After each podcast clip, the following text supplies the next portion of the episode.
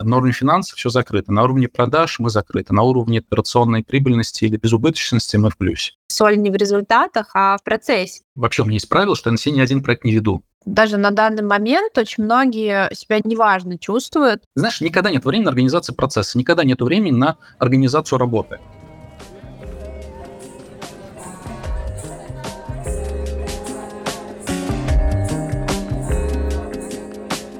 Привет! Это подкаст «Катя собирает Real Founders».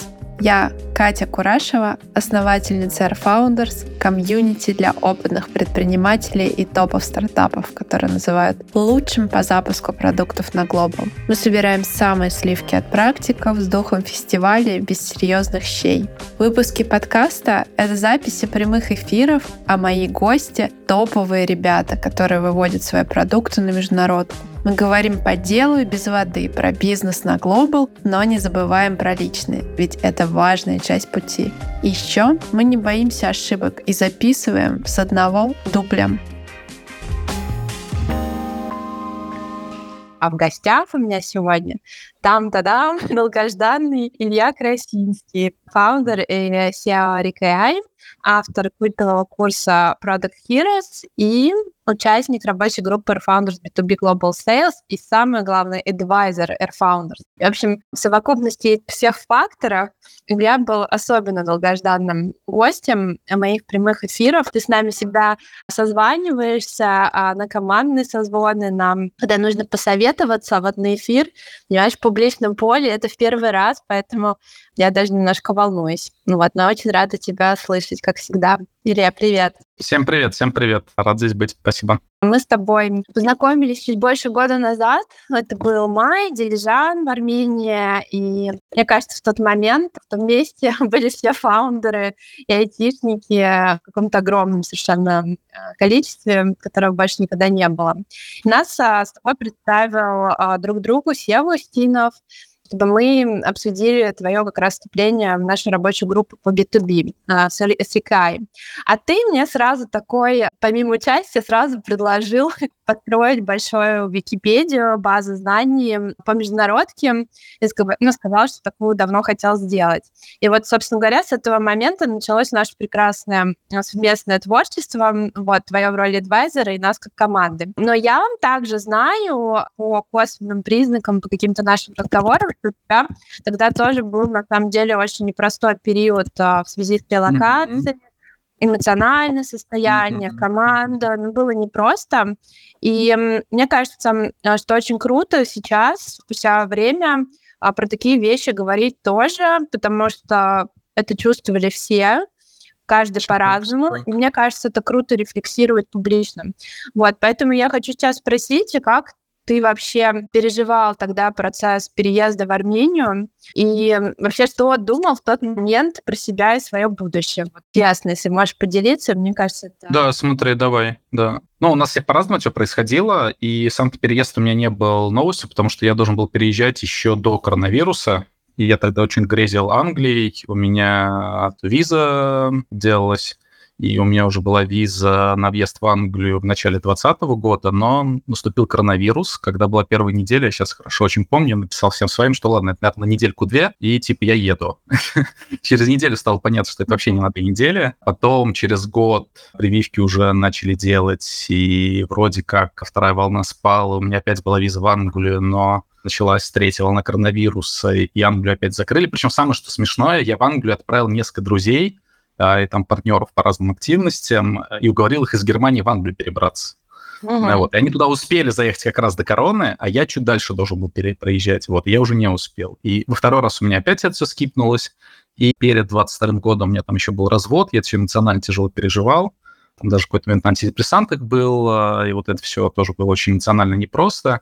И опять там Talented Visa ее проверили, и все, я уже там в конце 2021 года думаю, что все, вот сейчас наконец-то в Англию перееду, и возвращаюсь в Москву, и начинается вот, поэтому в целом я до этого уже выехал из России, я уже в России там сколько-то месяцев не жил, но, конечно, это все было тотально неприятно, а, это все было непросто, эмоционально меня штормило, многих ребят в команде штормило, ну, то есть в какой-то момент я себя обнаружил, что я чуть ли не всю неделю или там, несколько недель время очень было спрессовано, успокаиваю там девушек в команде, кого-то еще в команде. Многие были в слезах, многие были фрустрированные, кто-то там что-то на суете делал. У нас были ребята, кого мы отговаривали, они на суете выехали вообще без подготовки, им потом пришлось возвращаться. Вот. У меня все было готово, но в момент, когда мы там приняли решение лететь, моя вот сейчас текущая жена, да, она тот момент девушка, просто собрала документы, у меня в мою квартиру приехала, там все вещи были собраны, то есть она знала, что нужно брать, поэтому она все собрала, я уже прилетел в аэропорт в Москву, и сразу же мы улетели. Поэтому вот эта именно часть, она была достаточно спокойной, я знал, что делать, мы выехали раньше других, чтобы снять там кэш, снять в долларах в Турции, потом прилетели в Армению, потому что много кого собирался в Армении, здесь я был спокоен. А вот раздрай случился где-то примерно через месяц, потому потому что посыпались ребята в команде эмоционально,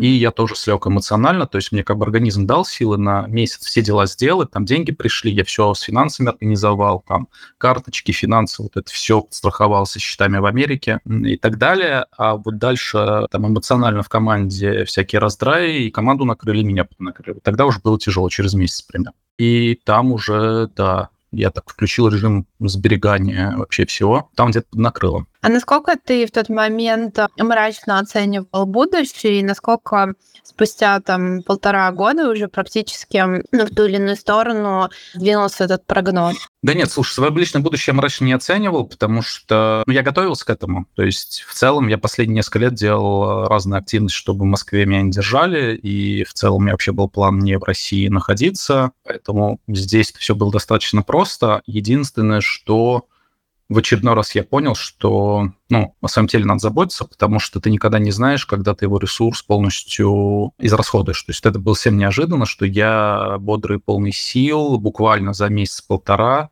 превратился в некоторое подобие овоща, ну, тут mm-hmm. та самая форма депрессии, то есть, да, у меня была вторая клиническая депрессия, я уже был на антидепрессантах там какое-то время, и все равно я слег на месяц, полтора, я, ну, там практически ничего не мог делать, то есть я буквально одну-две задачки в день, если делал, это я считал огромным подвигом. Было много терапии с этим, что надо делать и так далее, то есть вот за, за последние полтора года больше всего было работать с терапией, с тревожным а, фобиями и так далее. И здесь я прям собой очень горжусь, потому что тревожное расстройство с кучей практик, ну, за эти полтора года, наверное, у меня практически полностью ушло. То есть даже в самых неопределенных ситуациях у меня сейчас уровень тревоги единичка, двоечка. И это разные книжки, YouTube, всякие разные чуваки там. Действительно, есть очень крутые фреймворки, очень простые, на самом деле, упражнения. И изменение mindset а в первую очередь, это сильно сработало. Поэтому я даже немножко рад этой всей ситуации, как бы это странно не звучало. То есть я получил навыки, я знаю, что в следующий раз сделать. Вот. А, но сам факт того, что вдруг у тебя вчера еще была сила энергии, ты фигачил, а энергия, это самое главное, что есть у фаундера – а на следующий день ты не можешь встать с кровати, а, вот это было тяжело. Ну, то есть, давай на цифру скажу. Так мы уезжали, мне нужно было увеличивать долларовый доход, у нас у продукта был долларовый доход, он был достаточно маленький, мне нужен был свой. На второй день другу уже признали, что мы находимся в эмиграции, в Россию не вернемся. Соответственно, нужен был долларовый доход, и на третий день у меня уже был долларовый доход. То есть здесь, здесь я был в себе уверен. Ну, то есть у меня есть навыки, я востребован, я знаю, что нужно делать, и здесь все будет окей. По бизнесу, естественно, все пошло черт знает как. У нас до этого был чем рейт меньше 1%, то есть у нас практически никогда не было тока, а тут у нас, естественно, треть или половина, по базы очень быстро, ну, две основные причины. Мы закрываем бизнес или мы срезали все бюджеты на рекламу, Многие из них потом вернулись, ну, кто-то из них потом вернулся, но в моменте это все было очень удачно, особенно крупные клиенты, которые поставили платежи на паузу, это тоже доставило приколов. А команда эмоционировала, которая, и а, часть ребят на эмоциях тоже разные ошибки. Ну, типа, знаешь, люди проверяются не тогда, когда все хорошо, когда все не очень хорошо. В этот момент буквально несколько людей, не могу сказать, что это много людей, но несколько людей, ну, не, не самым красивым образом себя повели, не по нашим ценностям, но как бы в целом понимаю ситуацию, ну, вот это у многих все по-разному было. Вот. Вот это, скорее всего, добило, знаешь, как бы количество одновременных факторов. И если бы, опять-таки, была энергия, то все это ну, решаемые вещи. Это все не очень большие проблемы, ты этим садишься, решаешь. А в моменте это было, наверное, непросто. Я просто себе сказал, что сейчас самое главное, это мне прийти в себя. Жена меня поддержала. Мы как раз не женились 20 мая. И мы уехали в Черногорию, где я до этого был ровно 10 лет назад с Лингвулеу. Такая была поездка, где мне еще было 25, 27 лет, не помню. Я сказал, что ну, там все ее объездили, Черногорию, Македонию, Албанию, там, Хорватию и так далее. Мы все объездили. Я сказал, 10 лет еще не вернулся. Вот на мой день рождения, 10 июня. Пробил час. Да, да, да, да. Ровно, ровно прошло 10 лет. Понимаешь, прошло ровно 10 лет. Я такой, ну все, на день рождения туда еду. У нас был чудесное лето в Черногории, в Герцог Новис, кто знает. Потом в Будве немножко пожили. То есть я показывал места боевой славы своей жене. Мы там мило гуляли, нам играли на скрипке, и вот там мы как-то эмоционально восстановились. Вот, и дальше, ну, как бы стало понятно, мы пивотнулись, там же пришла идея, или, по-моему, в Турции пришла идея, что дальше делать, как пивотнуться, что надо сделать, вот, и как бы тогда все получилось перезапустить. Но в моменте, да, было и страшно, и тревожно, и много терапии. Я помню, в какой-то момент аж три терапевта. То есть я на антидепрессантах, еще три терапевта. Целая команда, да? Да, да, да, да, да. Просто я как бы... Мне кажется, что мы с тобой познакомились вот в самом таком твоем эмоциональном, ну, точке спада. Помнишь, ты про это открыто говорила, ты мне говорила, Кать, вот я сейчас, ну, типа, я сейчас немножко в себя приду, вот, и буду а, везде более больше активности проявлять, а сейчас мне пока надо позаботиться о себе и как бы установить сначала mental health.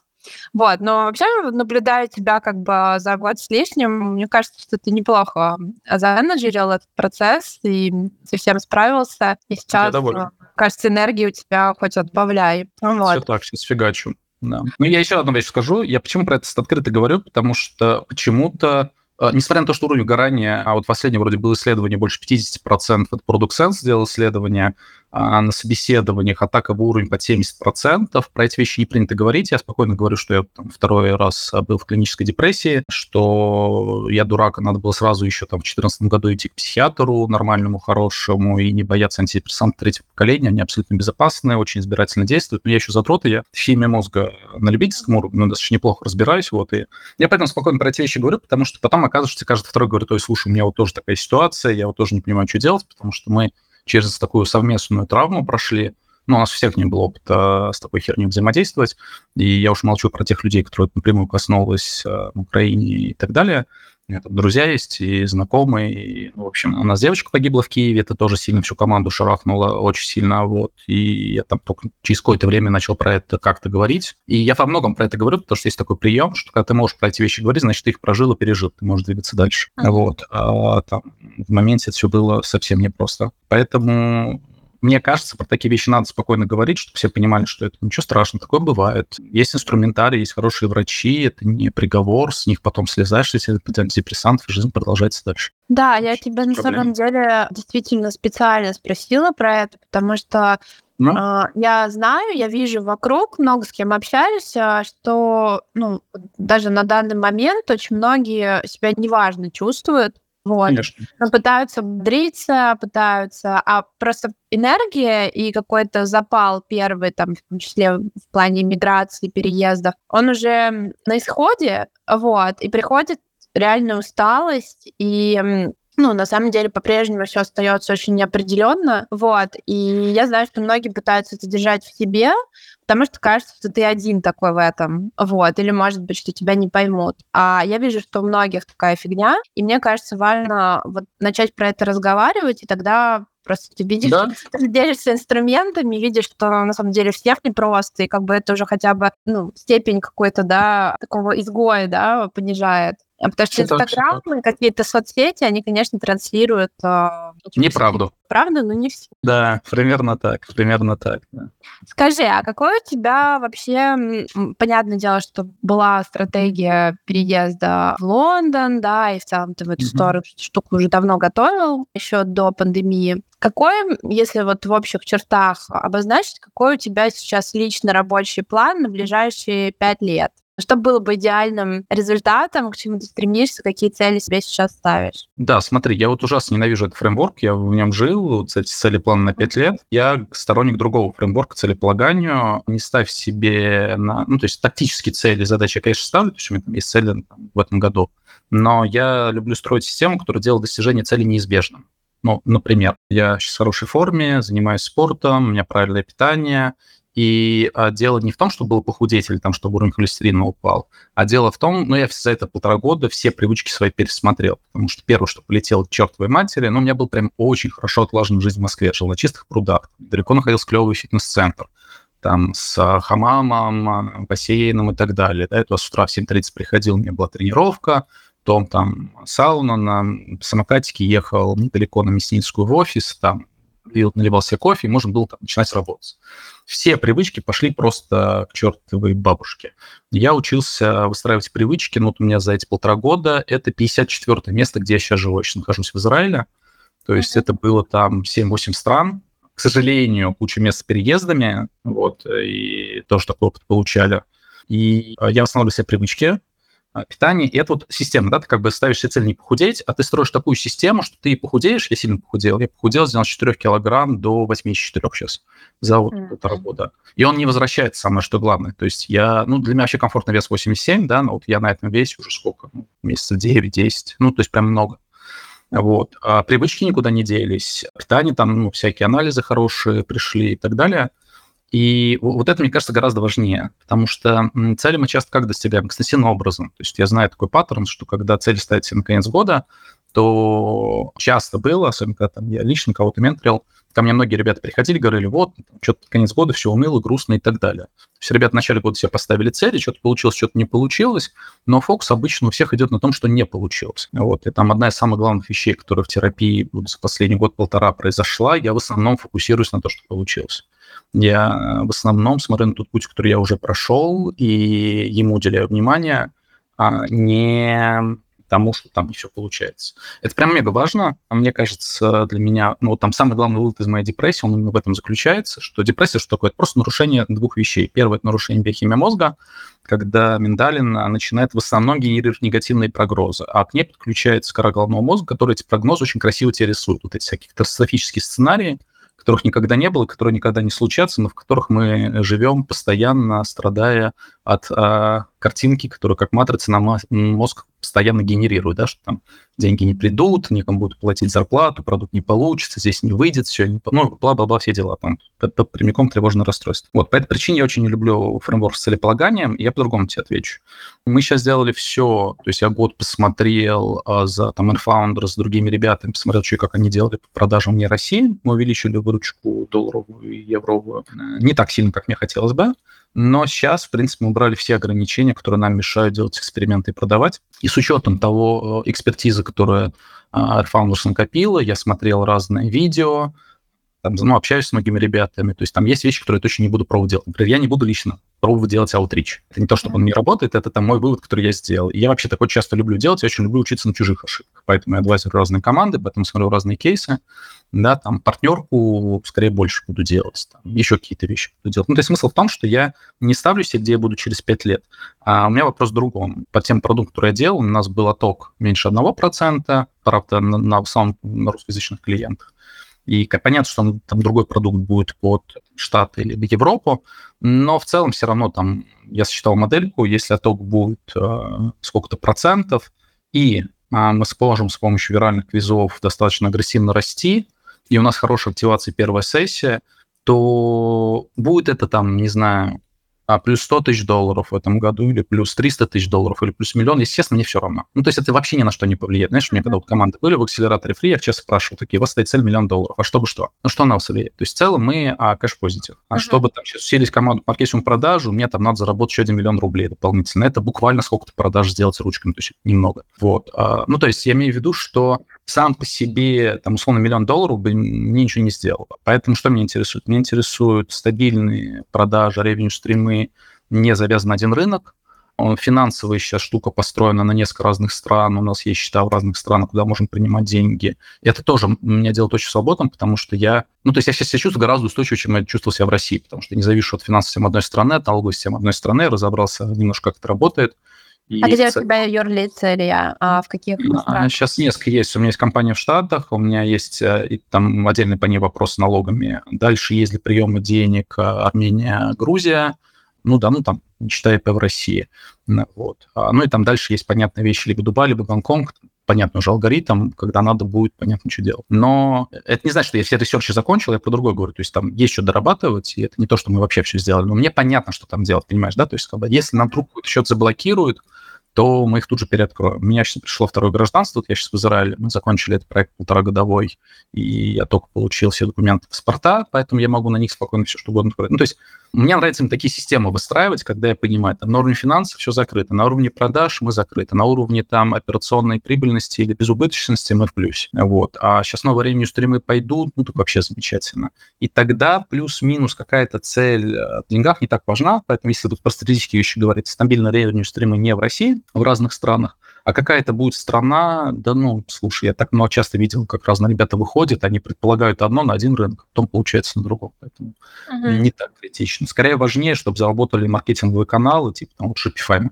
проверяем, смотрим, а, понятный канал привлечения. Виральные квизы, понятный канал привлечения.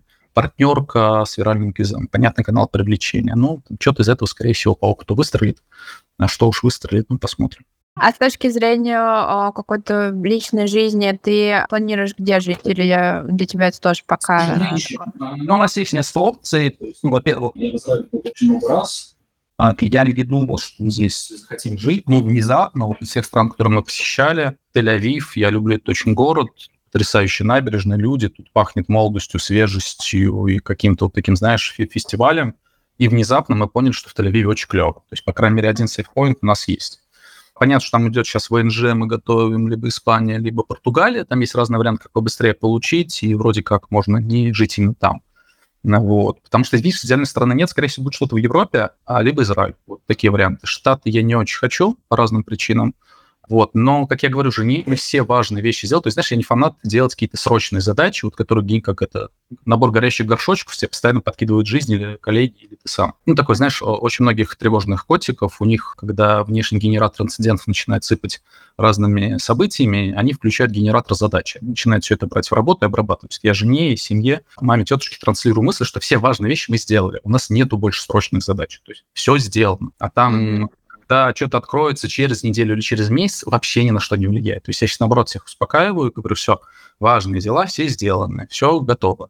Плюс-минус неделя или месяц ни на что не влияет. Только там на скорость амбиций, желание какие-то вещи побыстрее закрыть и приоритизация. Поэтому мы смотрим, где наш дом. Но вот что еще важно оказалось. Оказалось, что я с собой вожу, у меня просто два э, чемодана вещей и два рюкзака, вот все наши вещи. Я с собой вожу PlayStation, до этого еще возили гитару и кулеля.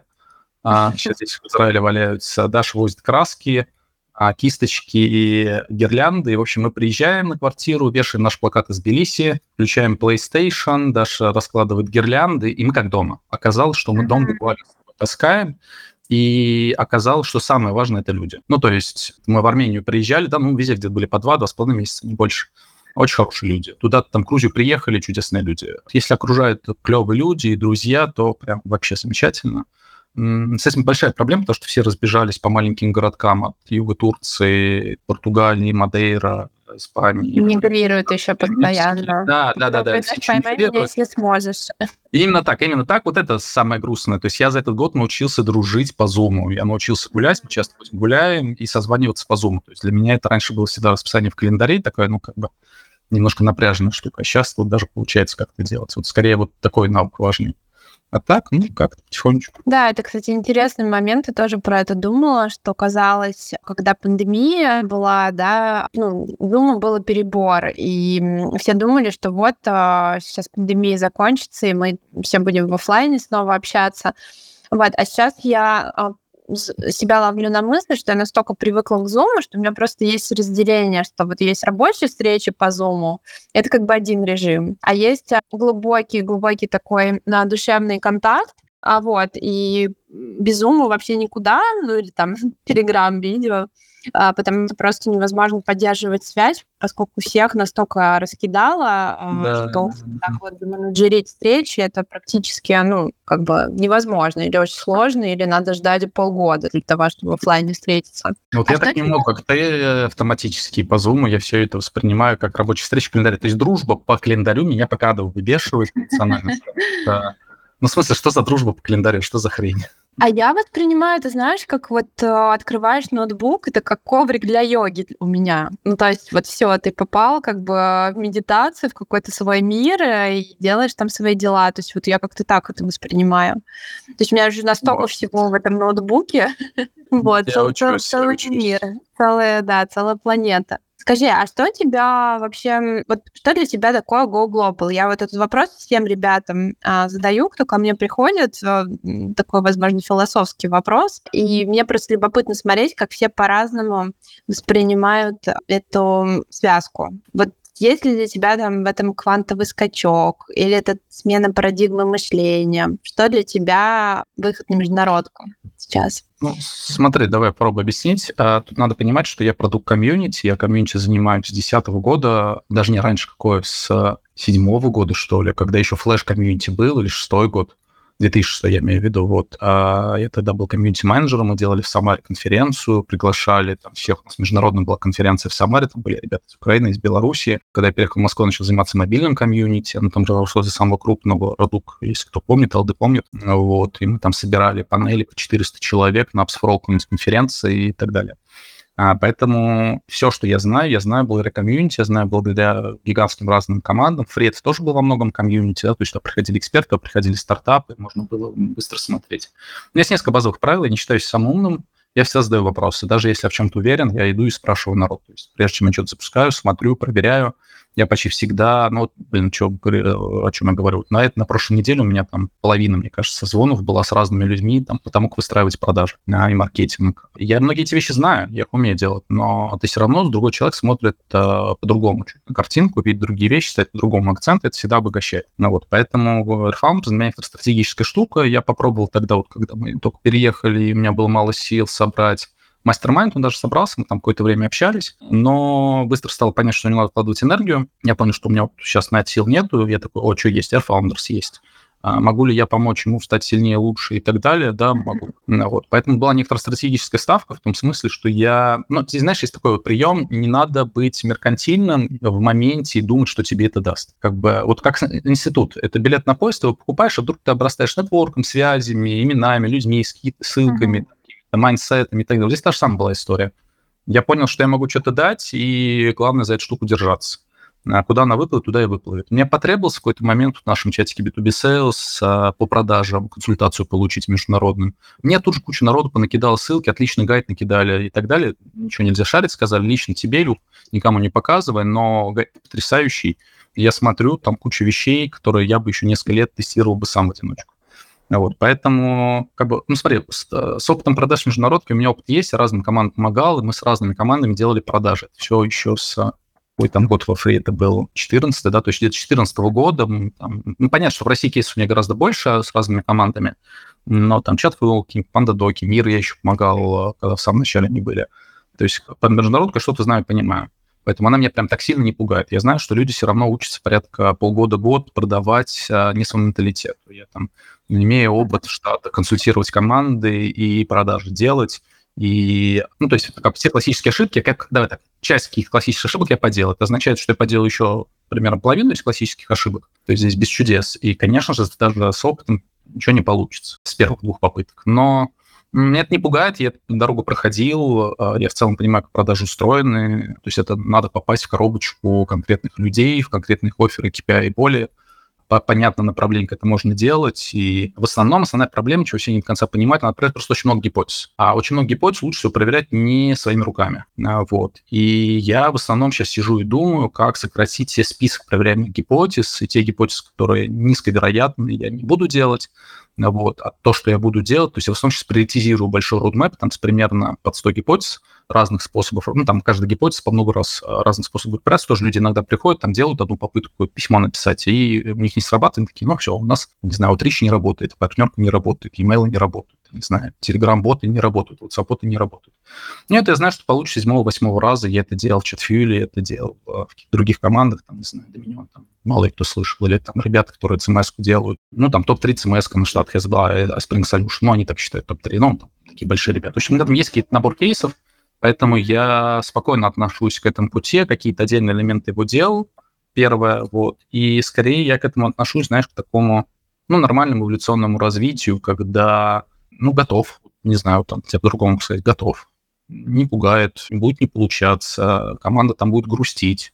Потом ну, мы будем бить в одну точку, и все получится. Ну, вопрос, насколько получится, вопрос, как быстро получится, и качество экзекьюшн меня вот эти вещи основном интересуют. Плюс, видишь, я люблю хитрые стратегии, тут мой грех. А когда я другим ребятам помогаю, я простые решения выбираю, а здесь у меня есть горе от ума. Я люблю красивые стратегии, вот там типа со звездочкой, uh-huh. без paid execution, а, с небольшой командой селзов, в основном на виральном а, каком-то инструменте выехать, да? Ага. Я что-нибудь такое себе придумываю, вот, а, чтобы это было... Это для тебя про ачивку такое? Ну, то есть, типа, а, про что ну, это? Там наверняка это есть часть, скорее она вот откуда идет. Ну, то есть, смотри, там с э, кучей кейсов, которые я видел, ну, у меня SaaS B2B продукт, да, там два продукта SaaS B2B и образовательные квизы B2C. Три продукта. Это, во-первых, уже проблема, у нас расфокус сейчас идет, потому что мы сделали пивот, и пивотнулись. А в итоге оказалось, что и первый, и второй продукт готовы хорошо к продажам, и у них все получилось. Я хотел сфокусироваться на одном продукте, который сейчас он продаю, а оказалось, что оба продукта готовы к продаже. Поэтому мне сейчас бесит, что у меня расфокус. Ты хотел и... диверсифицироваться, чтобы один точно... Не-не-не, я хотел, я хотел. Я думал, что, ну, Рик очень тяжелый продукт, то есть надо понимать, что Рик сервис аналитики, аналитики полно разных сервисов, и там у Рика есть свой УТП, но дело-то не в этом. Сервис аналитики полно, и там всегда очень сложная интеграция идет, или там первая сессия сложно идет. А тут мы вроде все проблемы порешали, и ее драматически упростили, мы готовы фримем, наверное, будем в этом году mm-hmm. давать. Но я сейчас немножко так это сильно пообещал, это, да, вот так в паблик, но в общем, там есть проблемы конкретно на аналитическом рынке, а, сложный старт, потому что клиент надо что-то там проинтегрироваться, какие-то действия сделать, он не сразу начинает получать пользу. А вот с квизами, которые повышают конверсию, дают сегментацию, снижают как, там цикл внедрения, буквально код поставить на сайте – Стоимость квизов у нас сейчас, э, мы экспортируем из фигмы, стоит 30 минут собирать стажером. Методология есть, мы сразу получаем хорошие цифры по доходимости, больше 90%. И вот с первой попытки на пилотах мы получили сразу квалифицирующие вопросы и сегменты выделили. Это все, ну, из коробки делать. То есть очень простой продукт для продажи. То есть я как раз вот год назад, когда я сидел и думал, как пивотнуться после всей этой истории, я поставил себе цель опять-таки, да, сложно, амбициозно, надо придумать такой продукт, который очень просто продавать. Мы приходим, клиенту ничего делать не надо, мы все ему даем из коробки и метрики улучшаем. А, и такая штука придумалась, получилась, по крайней мере, пилоты хорошо идут, и мне очень нравится результат. Ну, я сам просто кайфую, писаю кипятком, если честно, сижу, играюсь. Ну, ты видела. Я видела. Да-да-да. Ну, просто это важно, когда у тебя глаза горят. Немножко контекста. А, мы когда с Ильей созваниваемся раз в неделю, а, Илья такой с горящими глазами, ну, по видео созваниваемся, показывает а, фигмы, э, вот, э, все обновления и радуется как ребенок, это вообще очень классно. Да, да, да, да, да, да, да, да. Но не, это прям правда важно. То есть, когда у тебя, как у фаундера, глаза горят, ты очень веришь в то, что ты делаешь, что тебе это легко, ну, правду рассказывать легко и приятно, и продавать легко и приятно. Поэтому то есть я рассчитывал, что мы простым продуктом сейчас будем делать продажи, но параллельно оказалось, что мы докрутили RIG, и он тоже в этом плане готов к продажам на GA4, потому что Google всем подкинул проблемы. GA4 реально большая заноза у всех в жопе, а мы научились с ним очень хорошо работать. А, вот. И это расфокус. Это меня сейчас бесит. То есть меня вот это скорее бесит. Но это приятная проблема. Вот, а поэтому суммируй. клиента, кстати, на какую целевую аудиторию рассчитаны? Вот в том-то и дело. Понимаешь, стратегия Рика была e-commerce, Shopify. Мы прошли ревью Shopify. Это очень понятный маркетплейс. Я выходил в топе App Store, Google Play,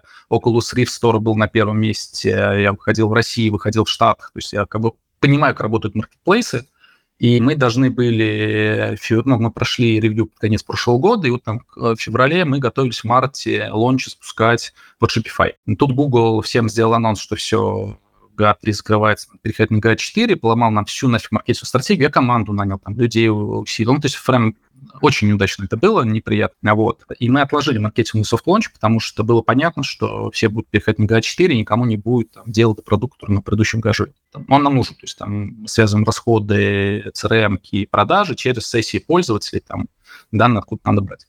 Вот, а, поэтому здесь я прям расстроился, но кто наш клиент? Это либо B2B, либо e-commerce, либо там коммунитет, самые там, три простые вертикали, а, с расходами на маркетинг вот там хотя бы 2-3 тысяч долларов, лучше 5-10 тысяч долларов. И самое главное, у нас очень простая интеграция. То есть у нас, если мы CRM берем, подключаем, интеграция идет стабильно. А, ну, там, нам CRM, все кабинеты подключить, это просто 20-30 минут. И это вот то, чем мы добились э, делать, и это очень круто. И поэтому, да. И для квизов та же самая аудитория, но если Рик мы просто больше рассчитывали под e-commerce, то квизы это как раз больше B2B и тех, вот такие ребята, где чеки побольше, стоимость. Ну, то есть в чем проблема и B2B, и теха? Конверсии низкие, стоимость клиента, стоимость следа огромная, а каналы все дорожают и дорожают, и а, когда тебе приходят какие-то пользователи, ты не понимаешь, что тебе приходит, без сегментов и без квалификации лида тебе очень сложно повышать конверсию, вообще оптимизировать. Сами все квизы, если грамотно поставить с доходимостью 90%, они могут повышать конверсию, потому что сами квизы — это не опросник, это способ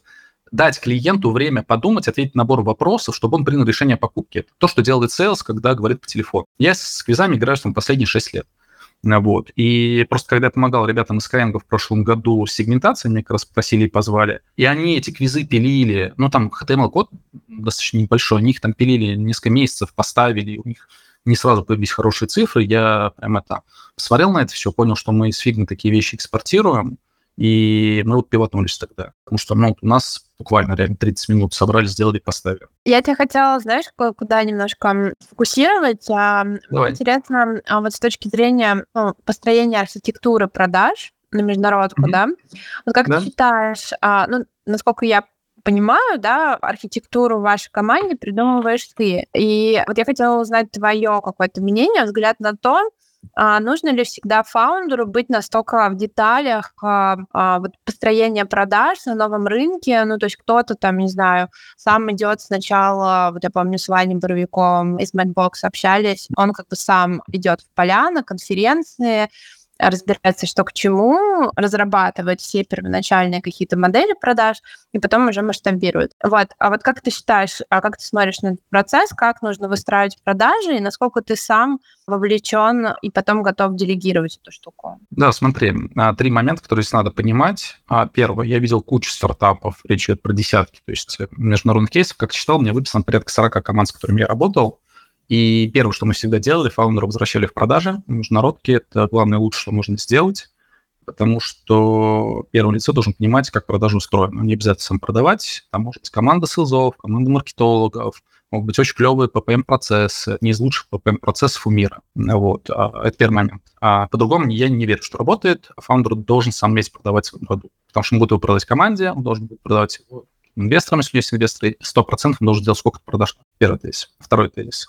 Я очень легко делегирую, когда там выстроена система, которой мне не надо заниматься. То есть я, ну, надо понимать, я не всем адекватный здесь человек, потому что из-за своей специфики экспертной, и это плохо, на самом деле, когда фаундер эксперт в многих вопросах, это сильно проблема создает команде. Я сейчас объясню, почему. Но у меня так получилось, что я во многом экспертом был, э, помогал разным командам, очень сильно насмотрен. При этом я еще не считаю себя самым умным, и почти всегда иду, тут у меня только сейчас был созвон, с очень клевой девочкой, директором по маркетингу, по международным продажам. Делились ее опытом, со мной сейчас делилась. То есть я еще не просто насмотрен, я еще пойду к десятку людей и у них вытащу экспертизу потому что не хочу свои ошибки сам делать. То есть процент я свои ошибки сделаю, но там вещи, которые я могу как-то узнать, я лучше пойду узнаю.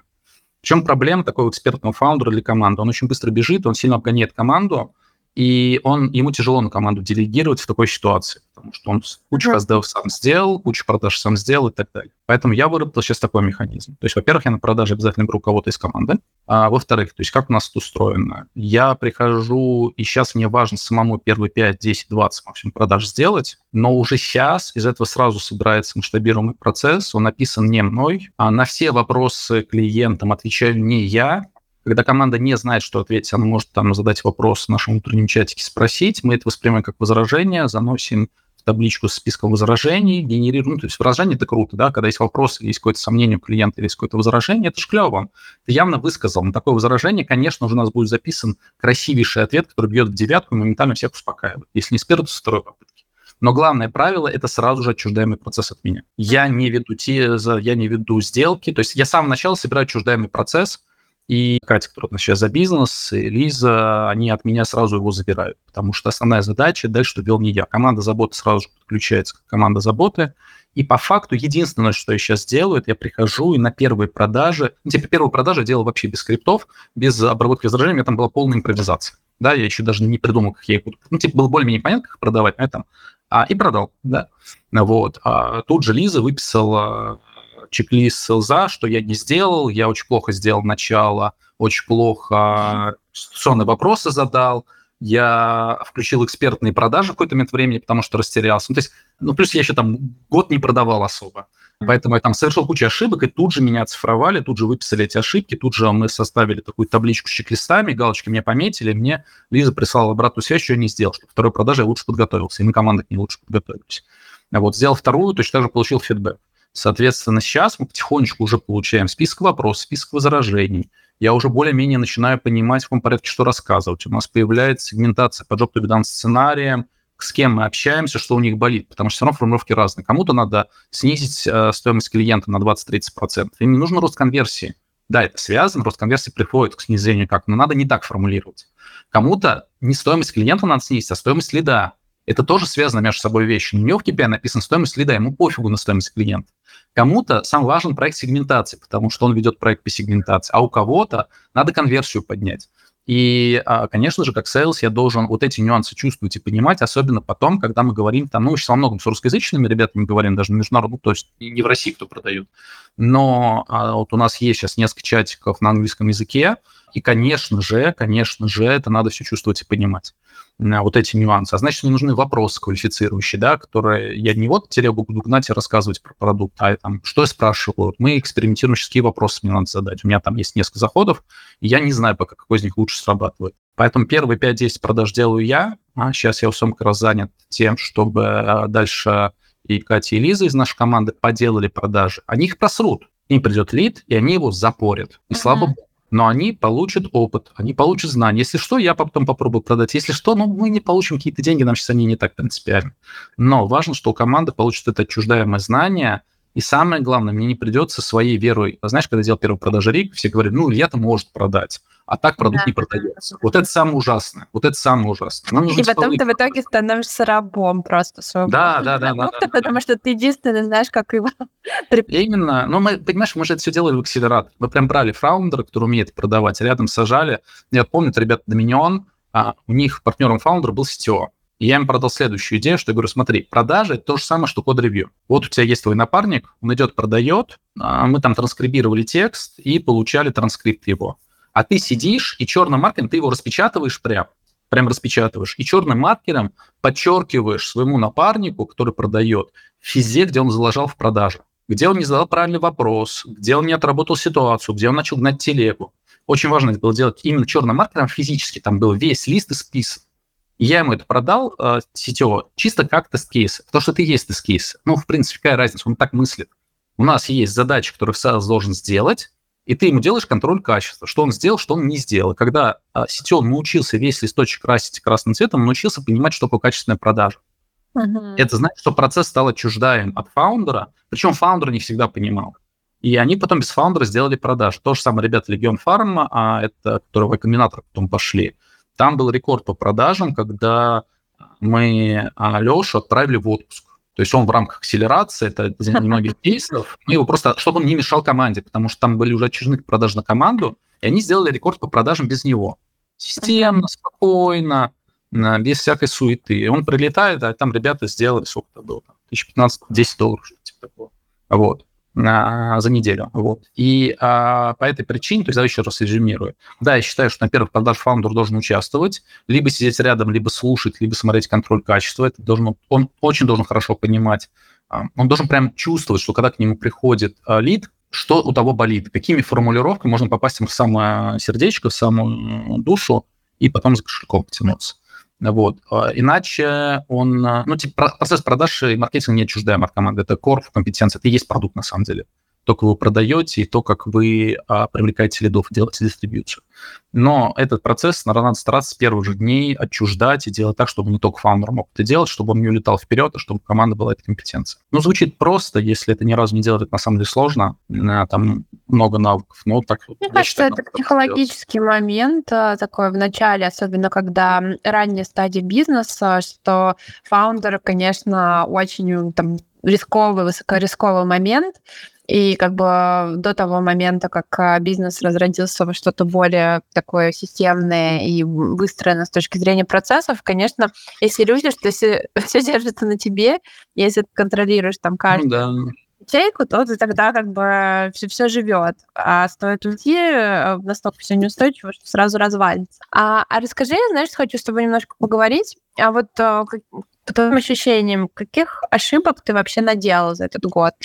Ты рассказал про какие-то штуки, ну, парочку ярких назови. Люди. Всегда это люди, всегда это люди. То есть вот такие всякие компромиссы, когда тебе не хватает бюджета на человека, всегда это люди. Ну, просто потому что сильный человек ускоряет тебя и команду, соответственно, если ты ошибаешься в каком-то человеке, ну, то есть, смотри, поиск человека, это несколько месяцев, минимум два месяца, да, потом вы его анбордите какое-то время, потом он что-то начинает делать, а потом вдруг оказывается, что он не может с этой задачей справиться. Вот, это мало того, что деньги, бог с ними, это еще время команды, которое вы, ну, то есть ты его на себе. Вот. А, а второе – это софт-скиллы, коммуникация в команде, потому что ну, это всегда непросто, а особенно когда вы много работаете, устаете, вот, и только вы слышите друга, только вы понимаете, это такой гигантский мультипликатор или депликатор. Ну, вот. И смотри, самое что грустно, я вот сижу сейчас думаю, я как банально отвечаю, а, к сожалению, к сожалению, самый фундаментальный фактор, они всегда вот такие простые, тупые, известные. То есть давай на примере попробую сказать, uh-huh. чтобы это не было общими словами, было более конкретно. Да, ну вот на примере. Нам очень повезло, освободился сеньор фронтенд разработчик, с которым там, там давно еще был знаком, и все этих лид его знал, и он говорит, давай его возьмем. Стоит как крыло от Боинга, да, например. Но все разработчики у нас стоят как дорого стоят, да, то есть, э, господи, зарплата разработчиков, это, конечно, что-то с чем-то но это себя окупает. То есть сильный человек приходит очень быстро, собирает э, хороший продукт. И у нас остались только сеньоры да, в команде, и я их за это очень ценю. Потому что то, что они успевают делать, были э, когда-то там метлы, джуны, но это сильно медленнее получается. Ну вот. А сеньоры, ну, это, это не в два раза быстрее, это в 10 раз быстрее. Поэтому uh-huh. я смотрю на деньги, сижу, плачу, иду делать продажи. Вот. А, потому что, конечно, дорого. А что еще? Менеджеры, middle менеджеры это прям боль. У нас очень сильная стажировка, и мы очередной, то есть у нас уже пятый выпуск стажировки, у нас вышли ребята, которые стали продукт-менеджерами. Раз, два, три, четыре. Один продукт-директором уже стал к 24-25 годам. Сейчас у него своя компания. Маркетологи у нас выходили стажировки и так далее. И как бы мы по этому опыту взяли, но все-таки сильные менеджеры тоже нужны. То есть хорошо, когда стажеры приходят и помогают сильным менеджерам, да, в момент, когда сильных менеджеров становится мало, это проблема. Вот. А где-то а, можно было взять более самоходных, самостоятельных ребят, если я им не успел уделять время, они все равно что-то делают, проверяют гипотезы. Вот, а я где-то взял чуть более зависимого да, человека, например. И а, это все сказывается, либо оно мое время отжирает, я не делаю мои задачи важные, ну, то, что только я могу сделать, а, либо что-то еще происходит. Вот, тут по первой части по людям. Да, второе по коммуникации. Разделение зон ответственности, кто за что отвечает. Я использую следующий прием. Мы прям прописываем в терминах Job Dominant зону ответственности. То есть, когда триггер, да, какая-то ситуация случается. Там нам пишет новый лид, я этим вообще не занимаюсь. Там команда сама этим управляет. А когда там продажи надо сделать, тоже не занимаюсь. Но очень важно с каждым человеком прописать, что, например, если у нас там не хватает каких-то продаж, и надо, не знаю, что-то мне сделать, то не я буду про это думать, а мне заранее про это скажут, у нас выделится время, я что-то выпущу, или что-то расскажу, или что-то еще произойдет. Например, я записал видео про GA4, как оно работает, и э, записал, записал, мы его отправили нашим клиентам. Ко мне пришел э, там, Катя, который за это отвечает, и говорит, давай публиковать. Вот оно у тебя в маркетинговом плане, иди публикуй. Я такой сказал, есть, и пошел, опубликовал все на канале и вдруг и лиды оттуда пошли. Я, я на это не рассчитывал, но просто есть человек, который об этом подумал. Вот. Uh-huh. Это очень важно, чтобы зоны ответственности были прописаны. И третье – это держать ограниченное число проектов единицу времени, work in progress, потому что мы... Ну, знаешь, у нас такой крутой прием, карта цели, я очень его люблю, это надо прям отдельный стрим будет сделать, показатель, как это работает, то есть это позволяет мне не заниматься микроменеджментом и знать, что мои менеджеры правильно все зависимости распланировали, все релизы ну, релиз, это не обязательно технический релиз, там, что-то выпустить, какой-то контент выпустить. То есть все блокеры расписаны, потому что если менеджер хорошо понимает, что зачем следует, и может лишние зависимости устранить, то я уверен, что а, предсказуемым образом а, задача будет сделана, мне то не надо особо погружаться. Вот. И вот очень круто зашла карта цели, она прям очень хорошо структурировала, но мы одновременно решили взять 8 проектов в работу. И это не круто, потому что вот сейчас мы порезали, а потому что наша пропускная способность – это 2-3, а максимум 4 проекта одновременно. А когда добавляешь даже пятый, то есть это как работает? Допустим, у тебя есть 10 единиц времени. 5 из них съедает текучку, у тебя остается всего лишь 5 единиц. И если ты берешь два проекта, то на каждый по 2,5 единицы еще как-то идет. Но ты добавляешь немножко третий, и а, скорость падает а, там, до единицы на проект с накладными расходами. То есть там падает 2,5 раза. То есть там очень нелинейно идет падение. Сейчас, может быть, не очень а, понятно это привел, но если вот вы выпишете в табличку себе какой-нибудь такой эксперимент, правда, вот выделите 10 свободных единиц, там, 10 а, задач вы можете сделать за неделю половину съедает текучка операционка. Остается 5. Два проекта – это вы по 2,5 единицы на каждый проект тратите. Три проекта – это уже остается там типа 1,33. Ну, что-то типа такое, если я правильно посчитал. В общем, там драматическое падение скорости происходит. То есть даже лишний один проект, даже лишняя какая-то активность сильно тормозят. Особенно если у вас вдруг упали силы, энергия, настроение, вы задолбались, там еще драматическое падение идет. И вот, например, в этой весной задолбанного GA4 его лонча, мы одновременно слишком много проектов взяли. У нас а, заметно просела скорость, А мы это задетектировали, обратили внимание, какие-то проекты отодвинули, сфокусировались. Вот, но тем не менее. Вот такие три, наверное, штуки.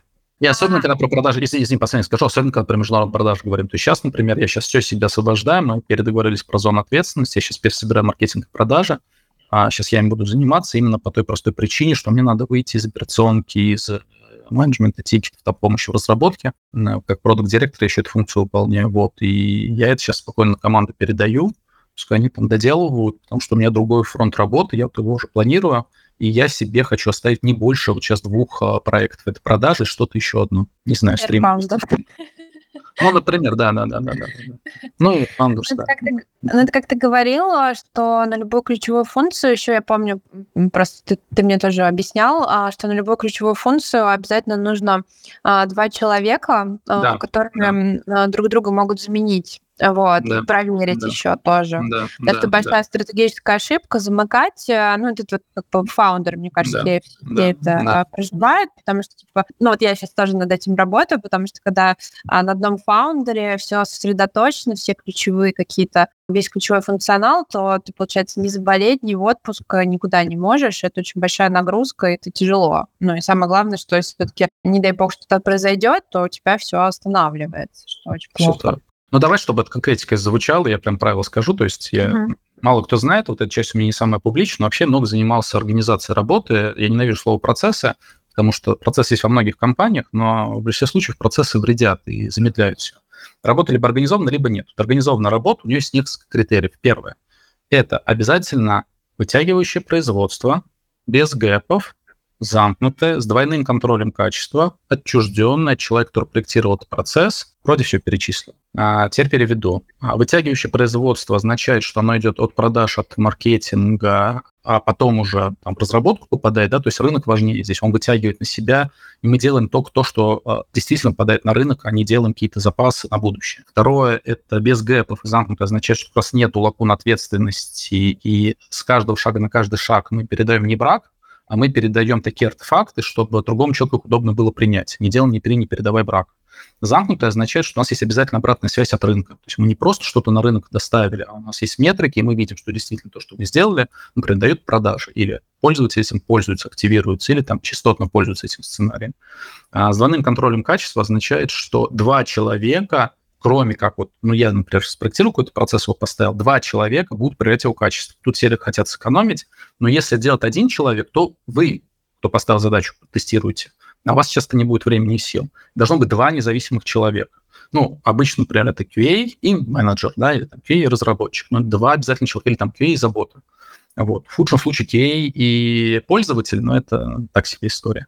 Вот. И когда выстраиваются такие процессы, они драматически ну, гораздо меньше силы времени, на самом деле, занимают. Их проще строить, их проще поддерживать. Вот. И самое главное, они должны быть отчуждены от вас. То есть вот сейчас я на себя взял вот этот проект маркетинга и продажи, но на самом деле буквально моя задача параллельно ищу усиление команды, на кого этот проект передам. Потому что вообще у меня есть правило, что я на себе ни один проект не веду. То есть я могу какому-то менеджеру помогать, усиливать его, подключаться, вроде исполнителя, типа там селзо могу подключаться но думает ответственно за продажи заметовки другой человек, не я. Потому что что-то если случится, другая часть команды, или там, не знаю, там, банк у нас отключится, да, и, скорее всего, там, ну, хотя нет, с банком там без меня справиться. По, по каким-то активностям другой человек может ко мне обратиться, и значит, я начну этот проект э, медленнее делать.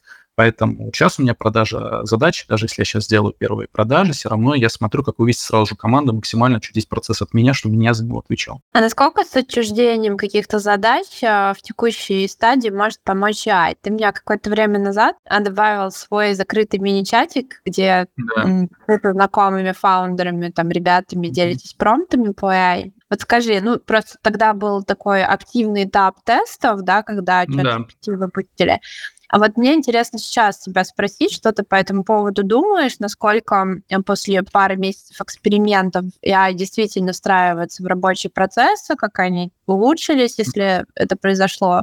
В общем, как ты оцениваешь перспективы внедрения AI в таком повседневном бизнесе и решении каких-то задач? Да, смотри, ну я еще давай сейчас скажу, я хочу через год обладать одной из самых таких приличных птиц на эту тему. Мы GPT активно строим наш продукт, он у нас будет работать, ну уже сейчас отдельные задачки, прям ставим как тикеты под капотом, даже мало кто это будет видеть. И GPT точно будущее, которое наступило. Первое. Второе. Первое, что я исследовал массово, почему я там комьюнити создавал, надо было массово понять ограничения технологии. И оно не в GPT. Сейчас пробую объяснить. Ну, например, вот я говорил, что у нас выстроены процессы, да, замкнутые без гэп.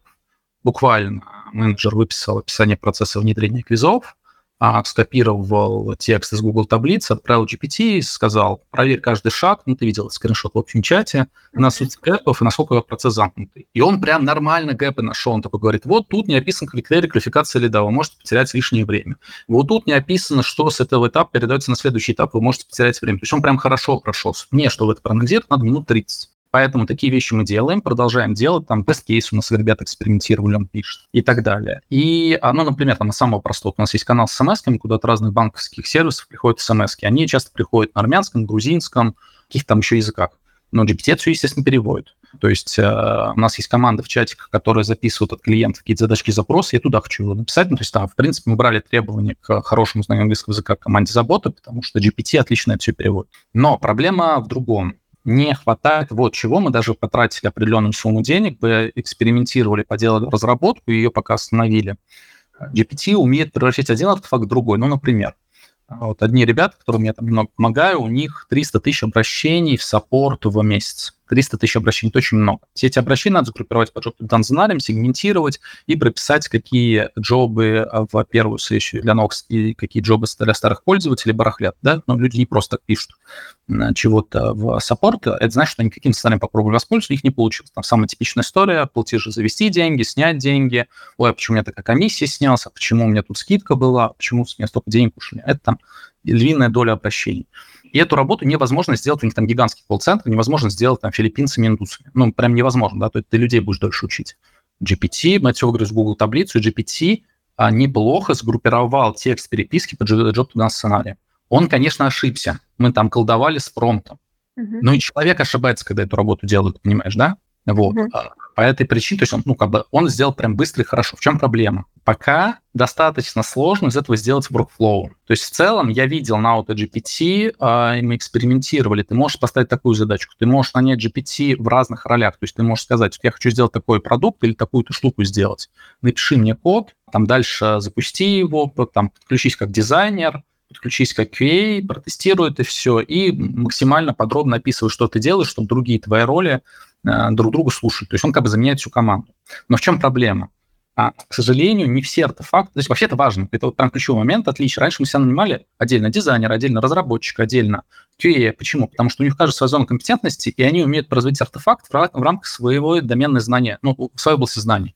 То есть разработчик плохо дизайн делает, дизайнер плохо тестирует а там а, QA а, плохо менеджеры. И а, получалось, что мы, ну, как бы нанимаем каждого человека, а дальше мы передаем артефакт. То есть продукт придумывает какую-то идею, гипотезу, дизайнер э, из идеи гипотезы превращает в набор картинок, разработчик этот набор картинок берет, превращает в код, э, дает ссылку тестировщику, тестировщик пишет тест-кейсы, проверяет по ним, баги возвращает разработчику, если что, выкладывает на продакшн-версию. Да? То есть вот мы идею, гипотезу превратили в картинки, потом в код, потом в тест-кейсы и проверили, как код работает, потом дали пользователю. И по идее GPT может один артефакт превращать в другой.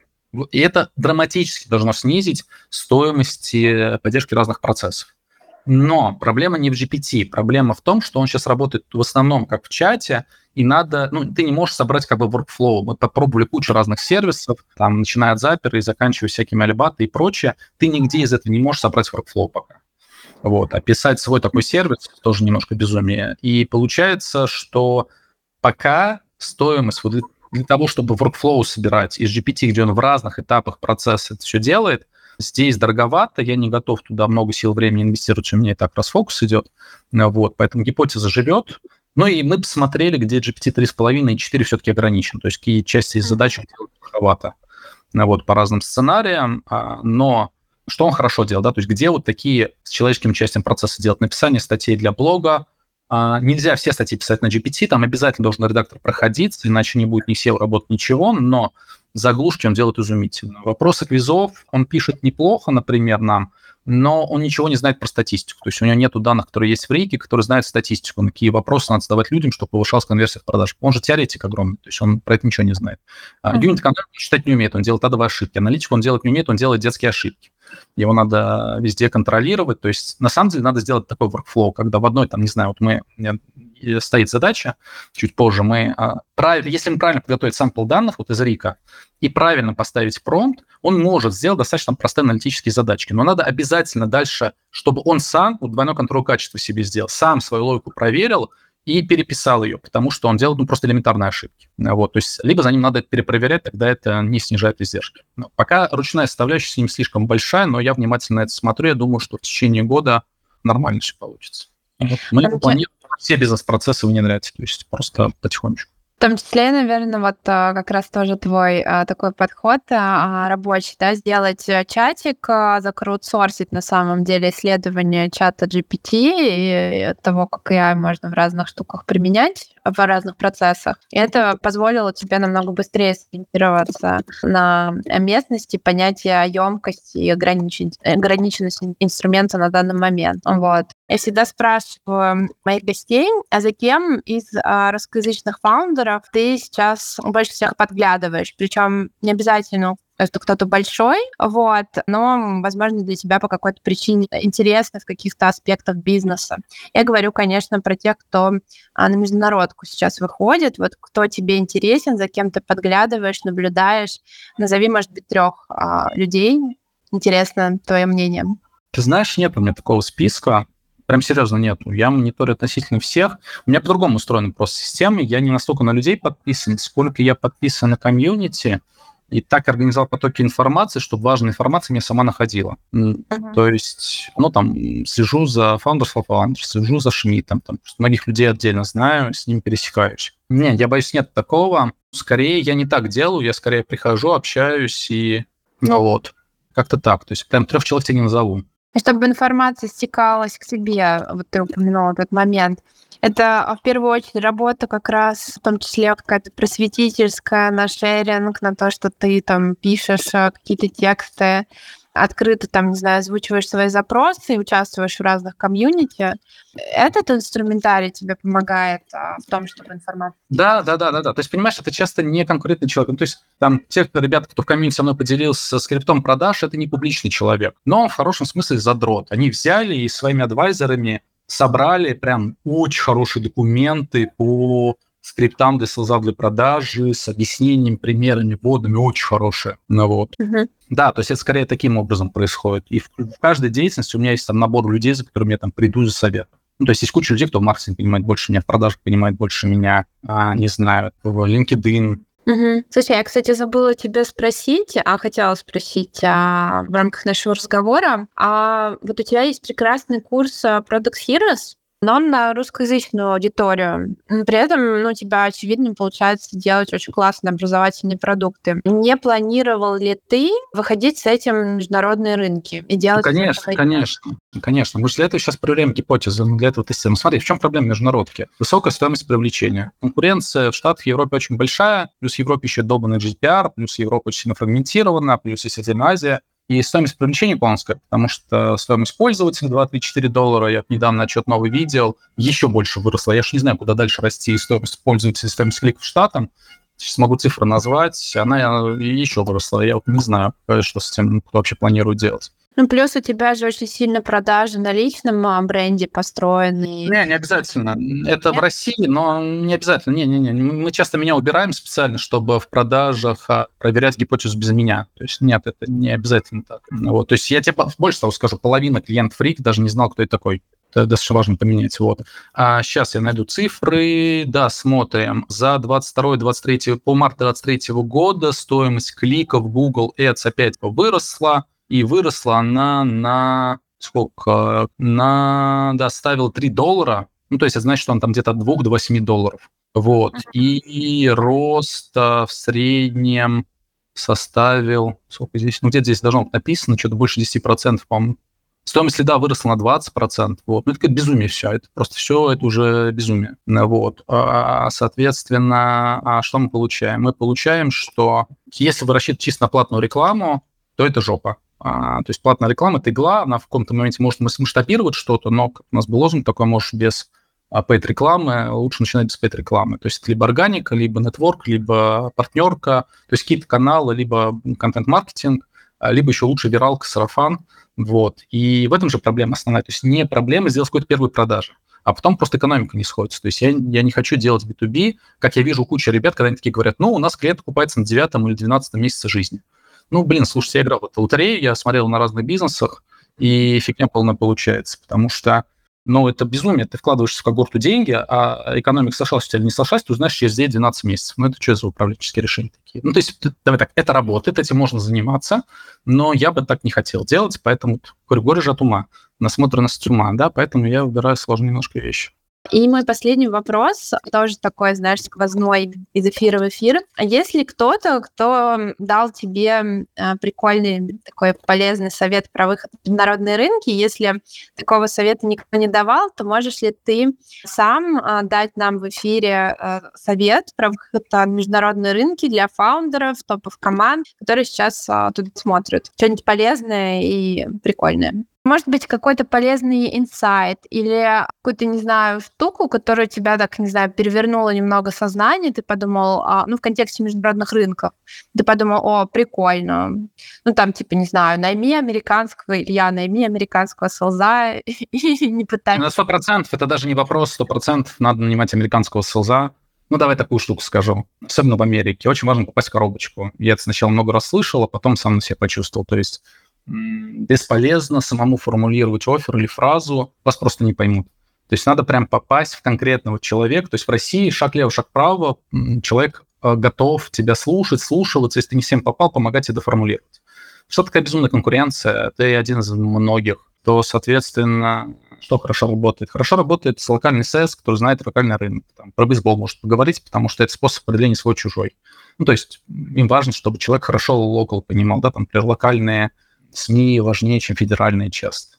А, важно, чтобы... О, ну, самое простое. Все должны улыбаться, на фотографии должны улыбаться. Вот самое простое, что можно сделать, да, ребята, которые выходят, это прям в чат фьюле помогал консультант из комбинатора, девушка, я забыл, как ее зовут.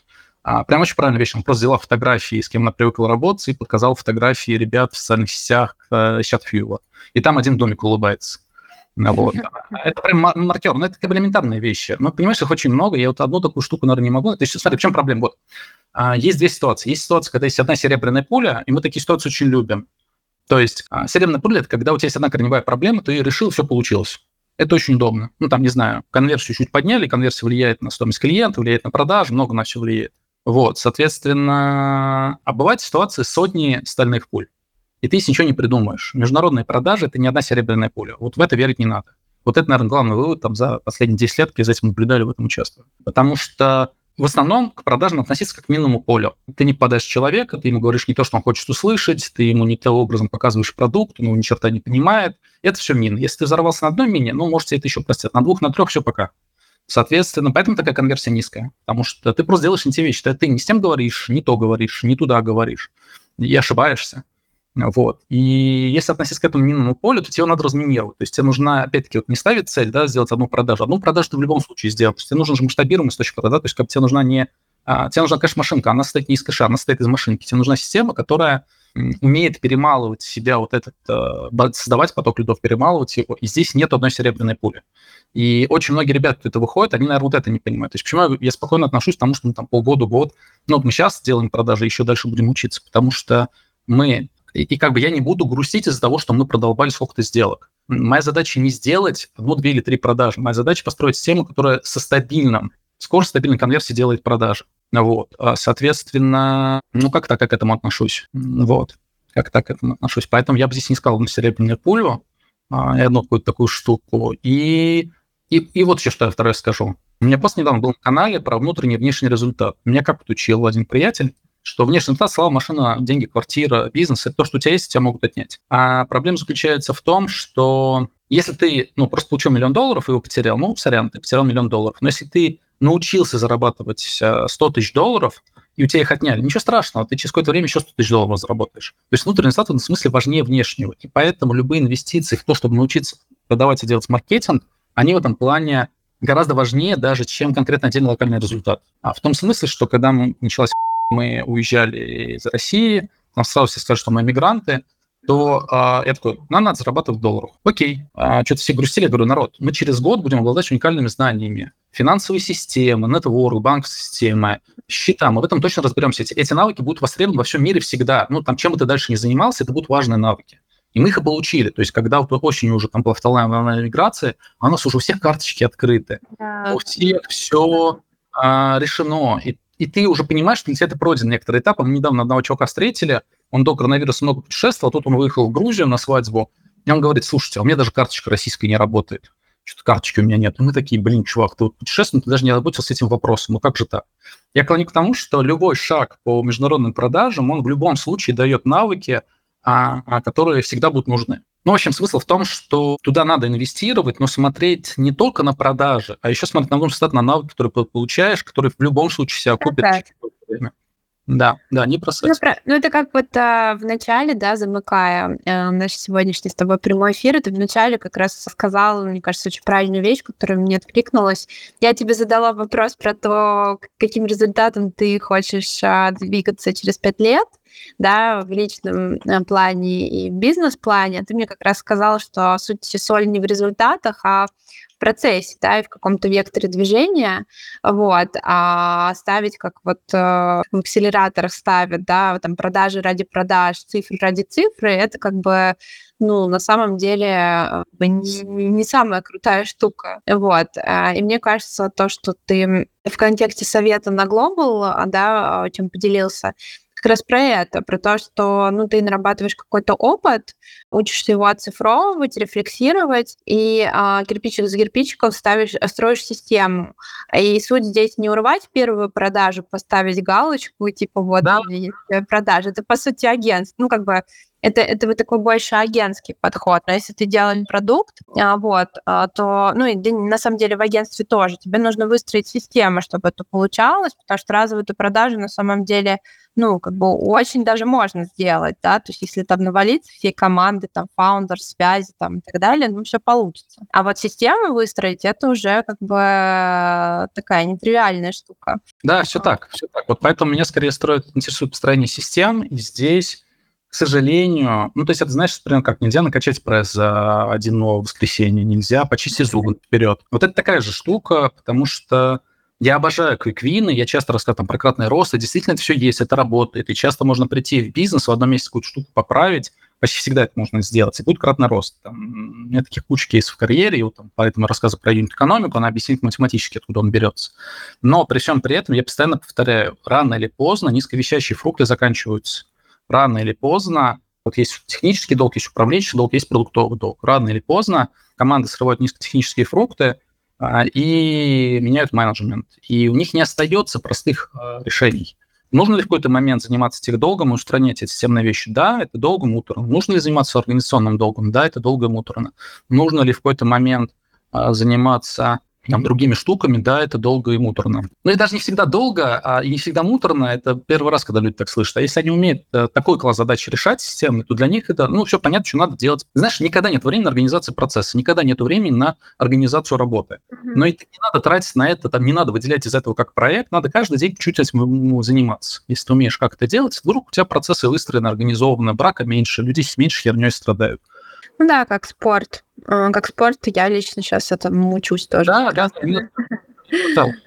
Именно и отключить немножко перфекциониста, принять тот факт, что все сначала будет не идеально, но степ-бай-степ это потихоньку будет выстраиваться чуть-чуть более автономно там от фаундера, чуть-чуть более горизонтальная команда. Ильяс, я хочу сказать тебе вообще огромное спасибо, что ты э, пришел к нам сегодня на эфир. Я параллельно, честно, думала, что ты, у тебя такая концентрация, знаешь, э, прикольных, оригинальных, полезных мыслей и, ну, каких-то твоих наработок, концентрация твоего твоего опыта, насмотренности, работы там с разными командами, состояния в комьюнити, что я, знаешь, все время ловилась на мысли, что тебя просто можно самого бесконечно оцифровывать и на цитаты, на посты, не знаю, а, с подборками в Инстаграме, в Телеграме.